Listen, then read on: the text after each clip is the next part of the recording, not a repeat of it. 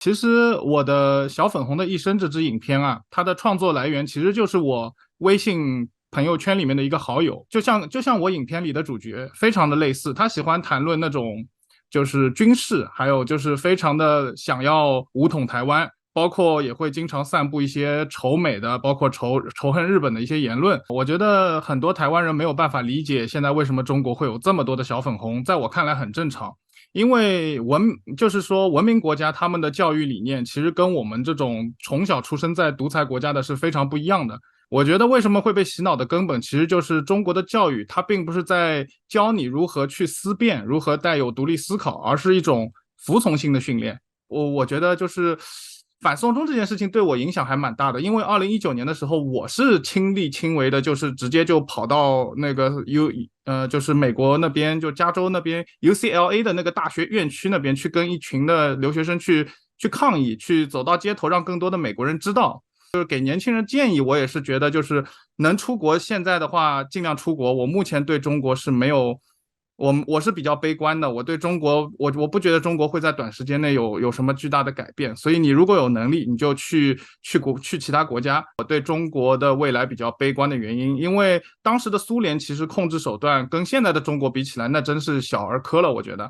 所以说，在这种情况下，我觉得中国的苦日子可能会持续至少二十年。哎，口才非常好啊！这个没有没有，给我们的这听众朋友、观众朋友一定是有非常大的这个收获。非常谢谢您，谢谢谢谢，非常谢谢非常谢谢。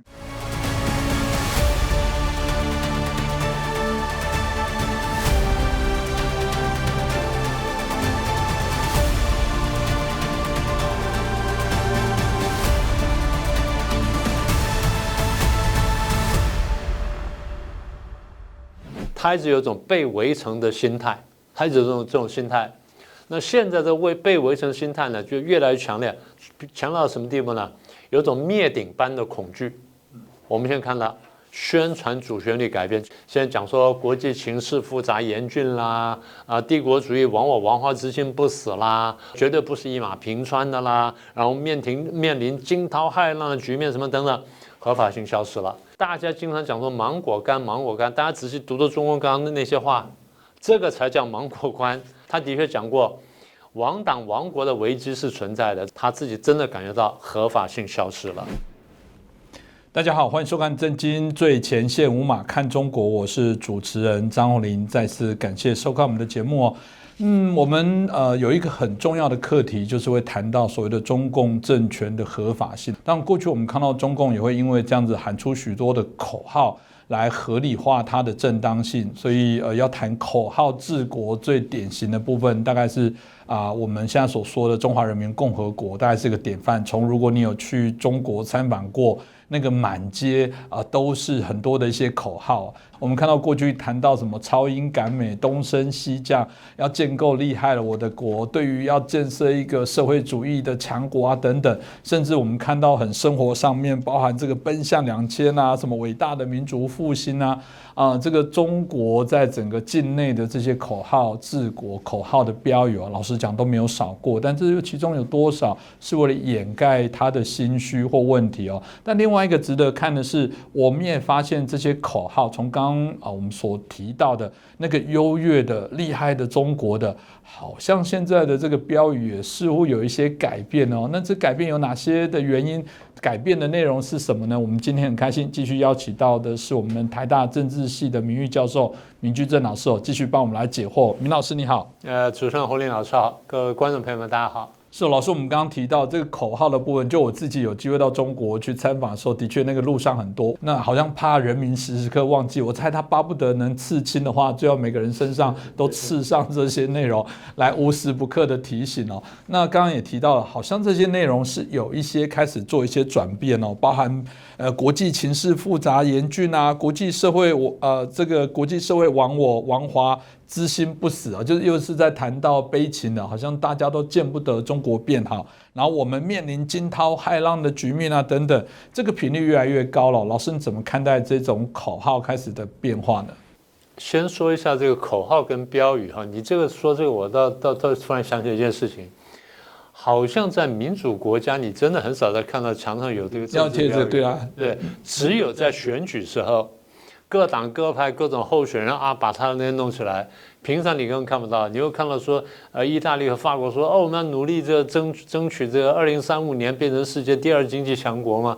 你没看过这种东西，所以这个还还真的很有趣的观察。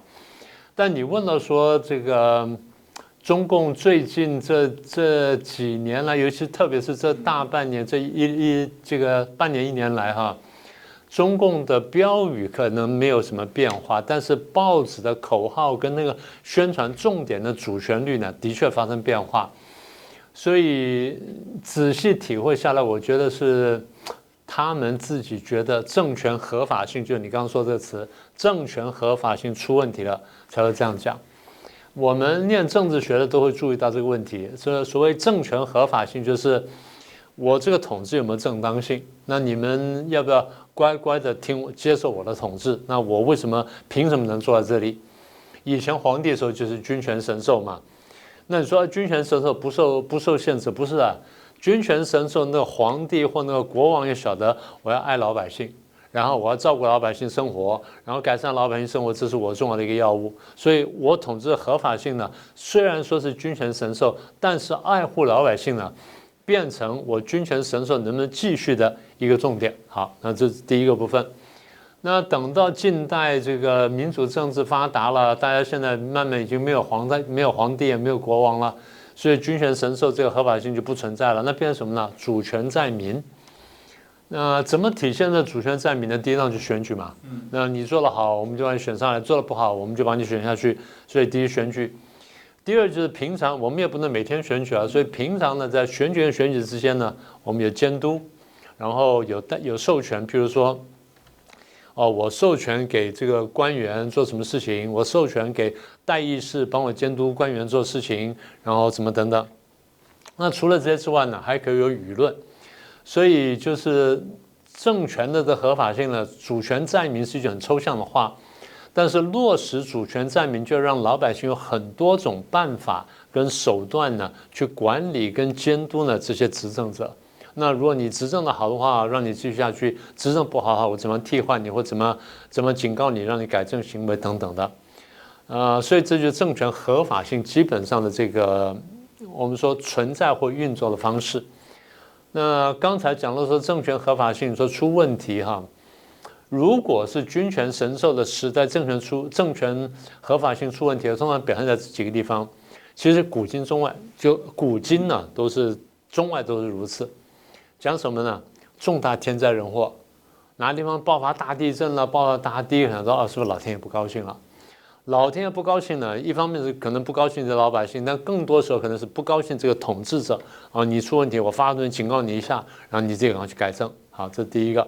要重大天灾人祸，第二就是统治失败啊，比如说这个社会崩溃了，然后这个出现大饥荒了，民不聊生了等等，它可能是天灾，也可能不是天灾，有的时候真的是人祸。我们说苛政猛于虎嘛，那所以有的时候是统治不好呢导致结果，所以就是君权神授时代的合法性出问题呢，大家表现在这个地方。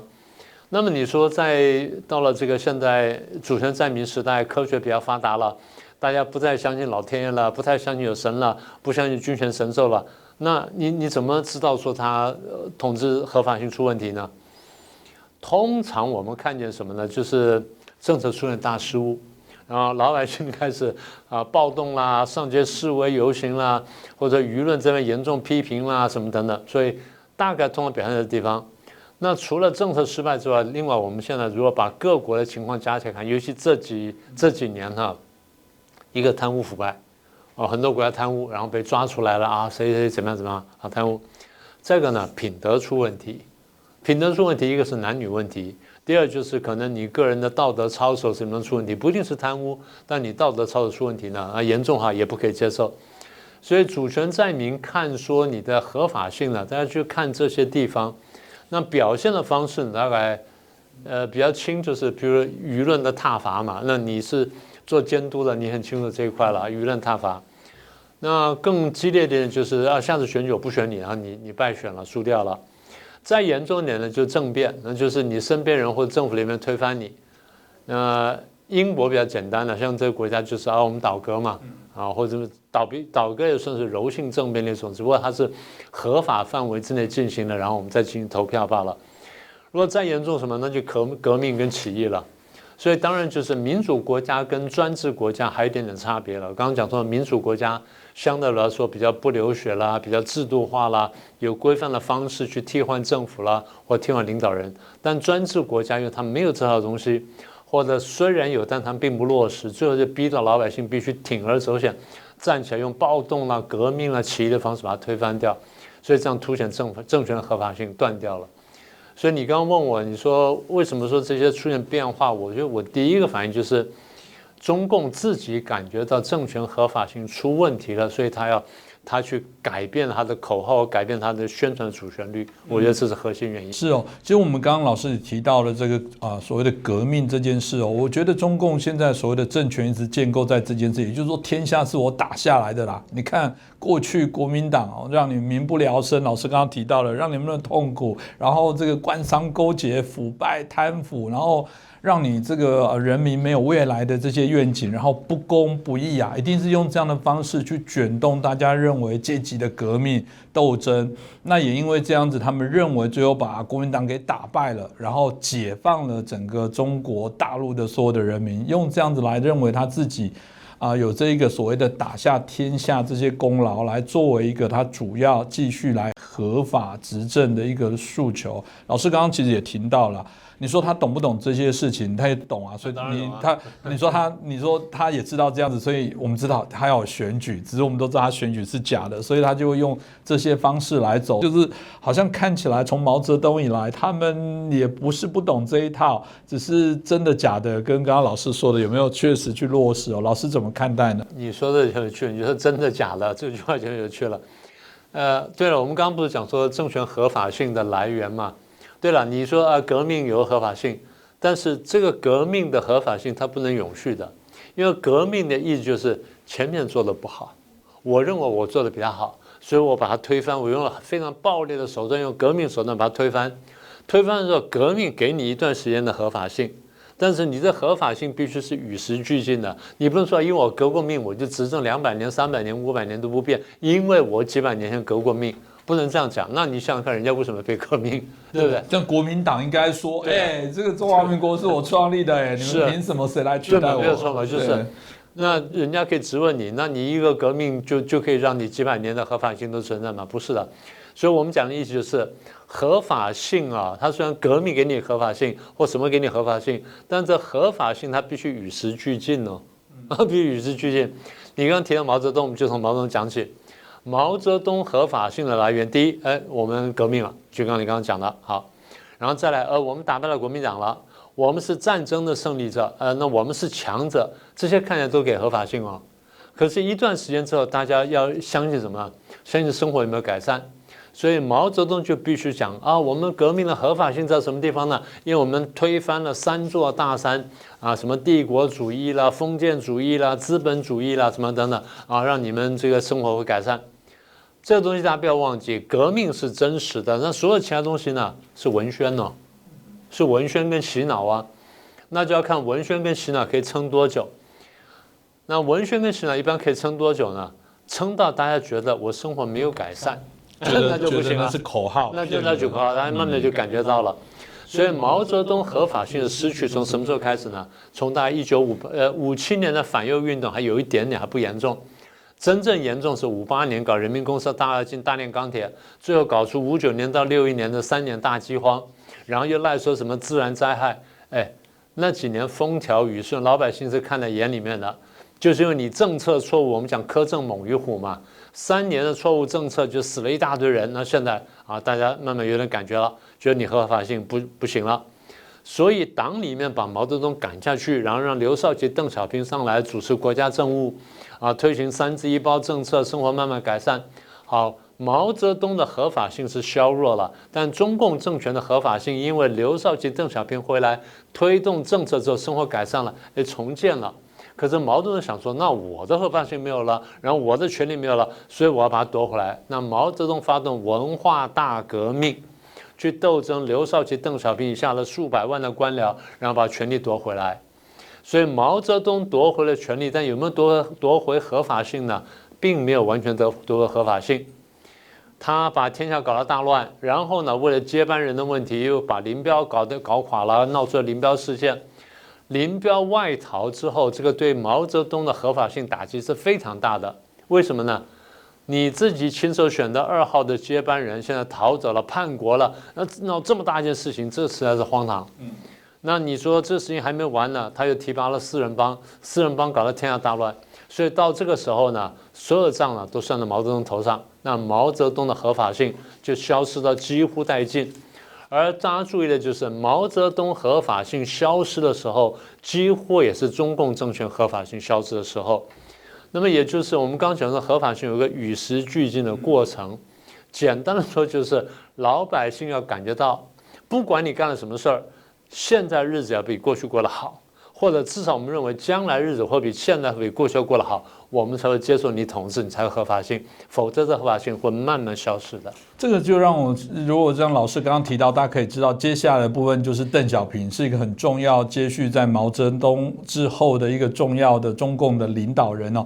嗯，大家如果还记得，嗯，邓小平他很重要的是提到所谓的改革开放的部分哦，所以听来他就找到了一个好方向，也就是呃。透过改革开放这件事，让大家觉得有合法性，因为你需要我，我也与时俱进。老师他有听了，他就听了我们那个明老师的建议哦，就你要找新的口号，找新的标的跟方向来延续你的合法性。所以这个邓小平就说：“当然，我们知道以前不好，以前有很大的问题，民不聊生，方向不对，所以我们要改革开放。所以用改革开放这件事情，是不是就这样子又取得它新的方向、新的合法性呢？”对对，我想我想是这样，可以完全可以这么说哈，因为回到我们刚刚讲说文革的后期呢，当时社会动荡不安，人心动荡不安，然后经济凋敝，生活困苦。当时大家流行一句话，现在大家不太记得了，中国要被开除地球的球籍了啊！当时大陆流这个社会上流传这句话，所以表示说合法性是完全消失了，只是大家那时候不太敢动。那现在怎么办呢？就你刚刚说的，邓小平必须找到一个新的方向出来，不但是重建合法性，不但就是中共政权不会推翻，他能够打动人心，大家一起朝着目标去努力，然后这样呢去重建合法性。他找到什么呢？你们不生活不好吗？哎，我们来改善生活，来这个这个呃怎么样去呃搞三自搞当年的三自一包政策，但我们不能说了，所以我们把叫把它叫做什么呢？生产承包责任制，从农业的改革开始。那么也就是他看见了老百姓的真正关心的什么？最核心的问题就是我们前面讲的，你革命也好，你政变也好，或你干什么改朝换代什么都可以，老百姓都可以忍耐。但最后我们老百姓要什么呢？我生活不能变坏，能变好是更好，但我生活不能变坏。如果生活维持跟人家差不多的话呢？我觉得说那变跟不变没有差别。所以革命也好，什么政变也好，最后一定要生活能改善。那邓小平反正他因为六零年代搞过三支一包政策，他是有过这经验的，所以现在算是勉强被农民逼出来，然后他同意了走上这条路。喊出的口号都是很高明啊，团结一致向前看，本来是向前面看，就是要团结一致向前壁看。那不管怎么样呢，哎，你搞了生产承包责任制，农民生活的确改善了。而在农业这个这一块，当农民生活改善之后，它有个涟漪效应。比如说你饭吃饱了，今原来是吃不饱的吗？那现在你中天吃饱了，然后出来你下下步想干什么呢？你想吃好一点点，呃，想多吃点肉啦，啊，多吃点油啦，啊，做这个菜色给翻新啦，然后瓜果蔬菜水果时令水果能够变化了。那我这边没有的话怎么办呢？要向外地去买，所以慢慢就产生一个涟漪的效应，也就是商业的行为开始了。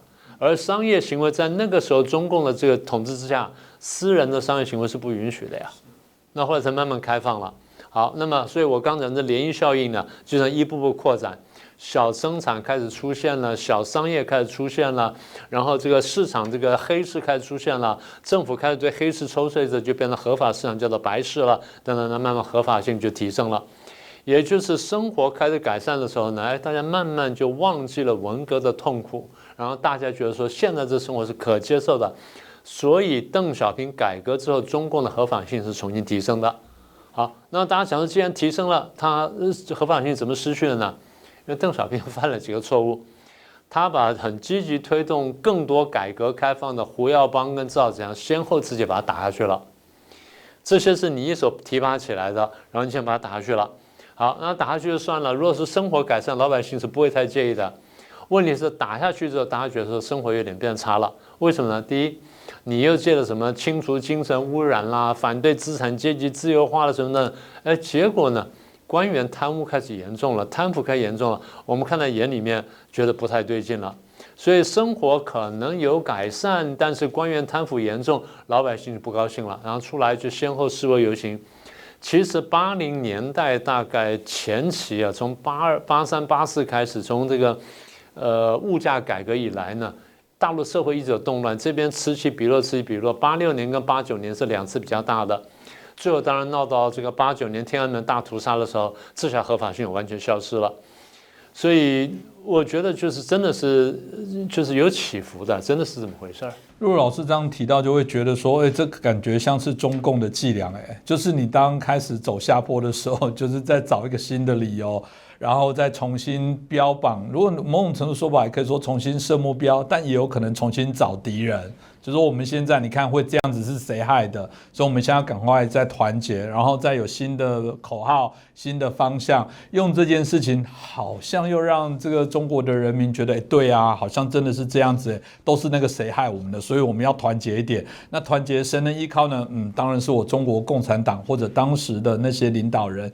显然这一招还蛮有用的哦。虽然不谈中国到底民众是奴性，或者是因为中共用枪杆子抵着大家，大家无法畅所欲言。洗脑啊！对，还有洗脑的部分，这些手段，至少看来，老师现在在谈到的这种不断不断的在找个理由来延续它的合法性，显然是中共不断在做的事情。但真的吗？这真的不会改变吗？真的不会下滑吗？不会有一天突然人民想跳出这个漩涡了吗？会啊，当然会啊。那否则如果没有没有这种人民的觉醒跳出漩涡的话，那苏联跟东欧的共产政权就不会瓦解嘛。所以如果说苏联跟东欧的共产政权可以作为中共这社会主义国家的一个走向的一个参考的话呢，那你刚刚讲的事情是会发生的。不过我倒想回应你刚才讲的那一段，就是说，呃，是不是每一个阶段就找到一个后面后面任领导人就找到一个新的方向或新的口号，带大家重新走上，变成一个历史循环哈？我觉得大体上可以这样讲，因为后来你看见你说六次这个屠杀之后，中国的合法性开始大幅下降，对不对？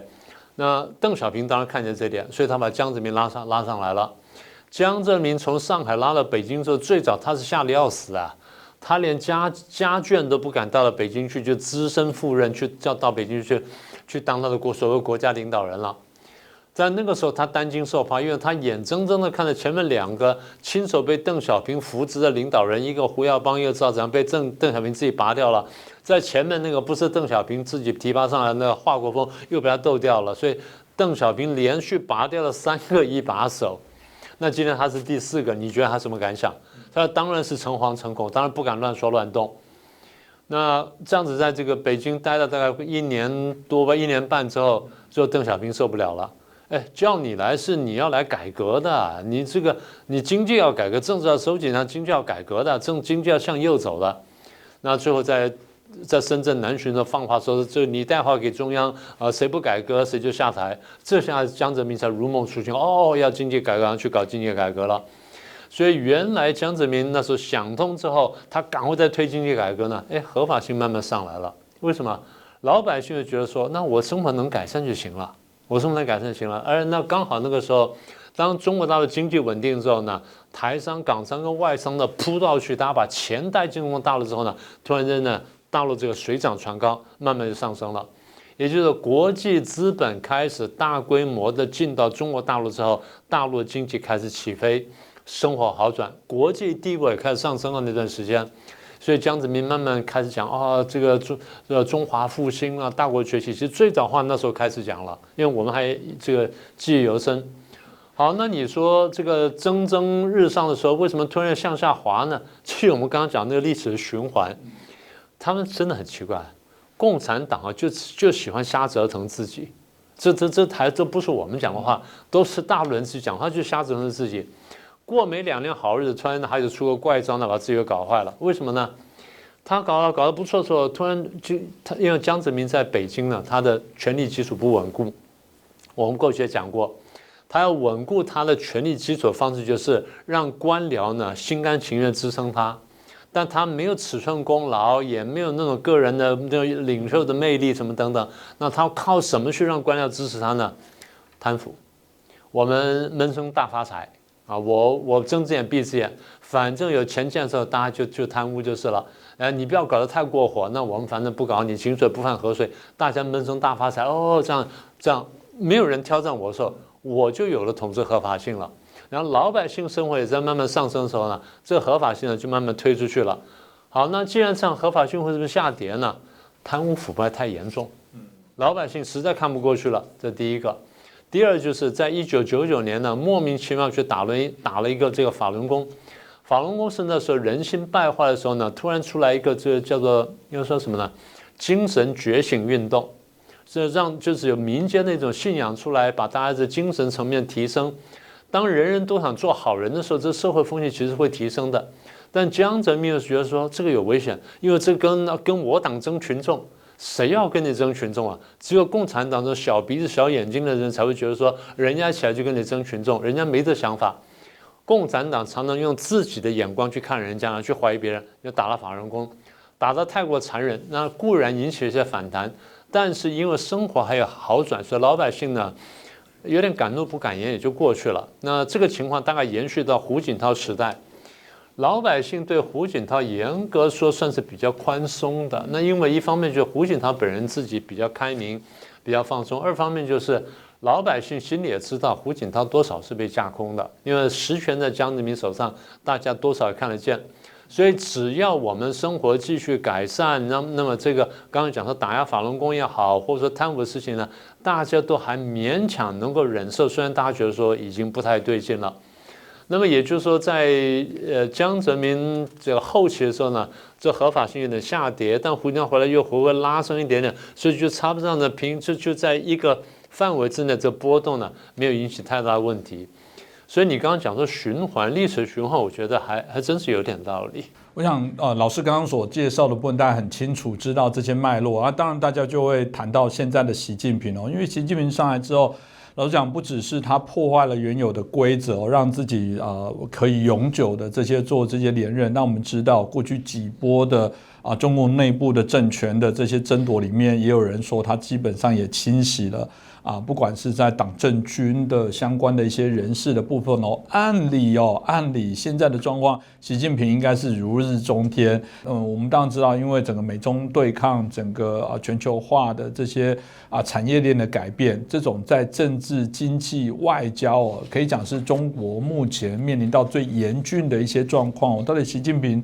会怎么走？他能怎么走？然后他现在所是呃采用的一些策略哦，从老师的角度来看，怎么看待习近平他现在是政权上怎么去做他合法性的这些延续呢？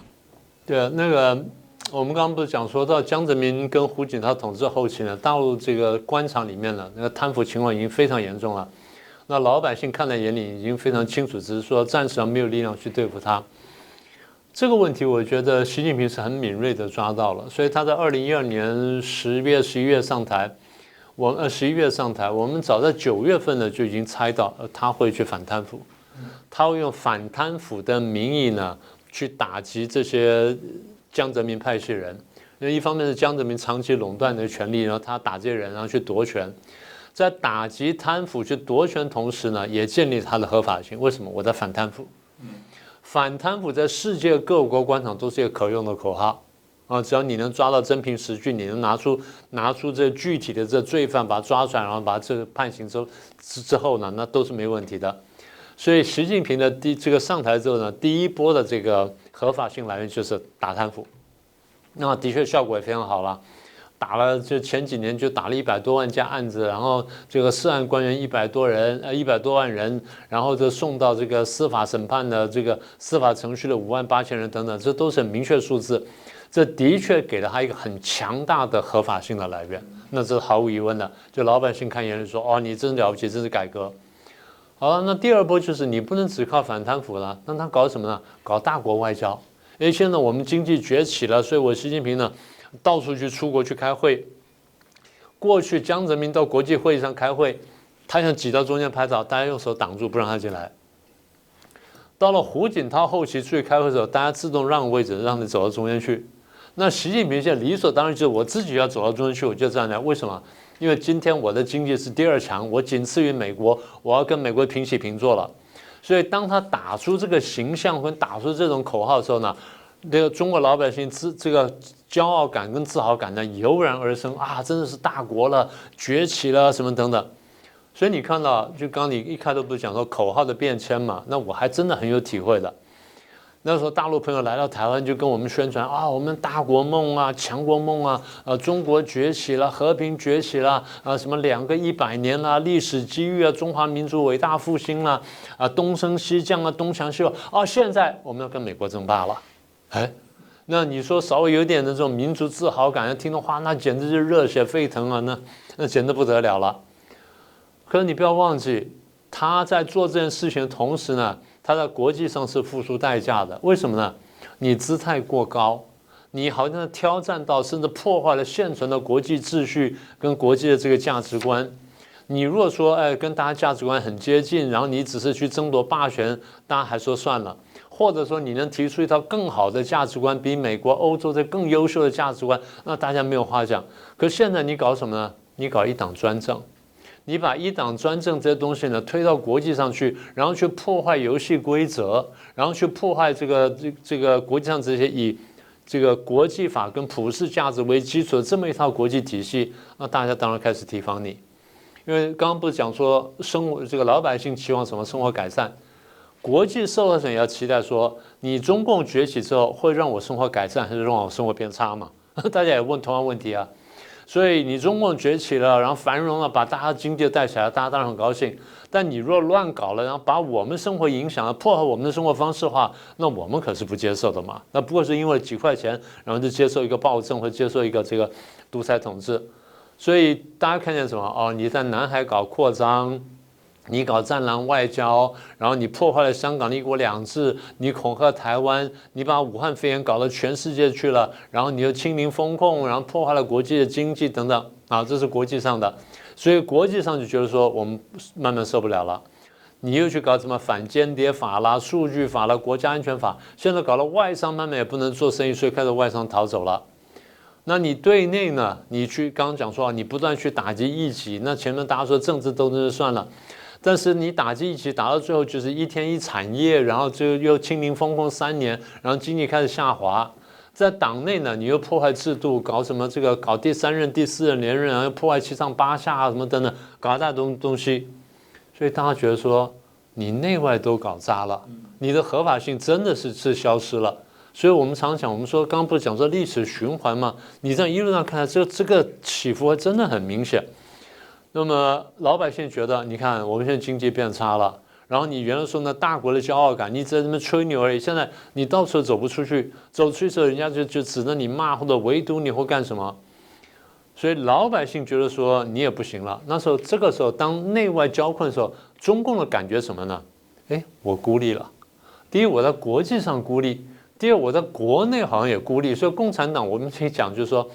他们从建党开始呢，不是中共啊，从这个马克思时候开始，一路到苏联到中共，大家有很共产党很很一贯的地方，就是他一直觉得他是少数派，他一直觉得他是大家围堵跟围剿的对象，他一直有一种被围城的心态，他一直有这种这种心态。那现在的为被围城心态呢，就越来越强烈，强到什么地步呢？有种灭顶般的恐惧。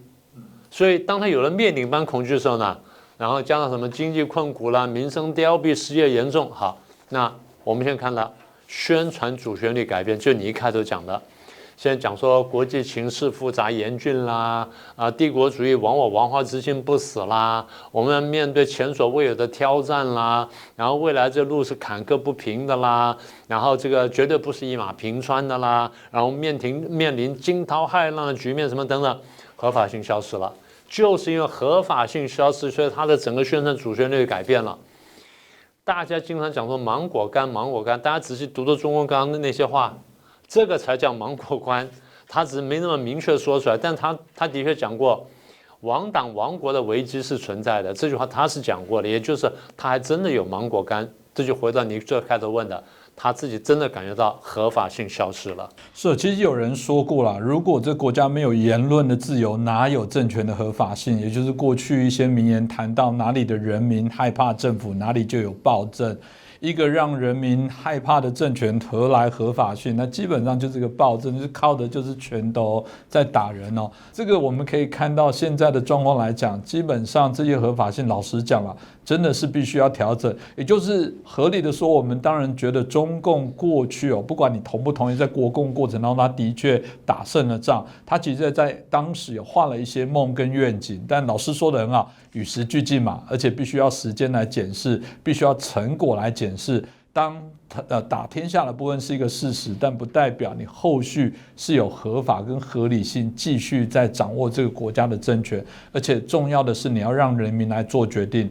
我们在过去谈到台湾的选举，之所以为世界各国所称道，是那个选举不只是选你要的政治人物的代议者，其实每次的选举也是一个所谓的罢免行为的行使，也就是我也可以同时来决定我要谁不要谁。我觉得中国如果能做到这样子，我认为啊，它才有合法性哦。这也是我想在今天的节目当中很清楚的，谢谢明老师带动大家来做一些思考。我想这一集也可以很清楚让大家知道，中共未来显然一定会针对他自己的合法性与否，不断不断的来做更多的狡辩哦。但我们也希望大家头脑可以更清楚。我相信，如果今天。能让人民用自己的行动来做选择。如果中国真的敢开放大家来选举，但我不敢讲一定是中国共产党不会选上，但至少我觉得那个才有你讲话的底气跟合法性的道理啊。我们期待中国那一天早日到来哦。今天再次感谢明老师，也感谢大家收看。如果喜欢我们这期节目，也恳请大家帮我们转传啊，分享给更多的好朋友。当然也欢迎大家如果第一次收看的，欢迎订阅我们的节目，随时掌握我们最新的讯息。感谢大家。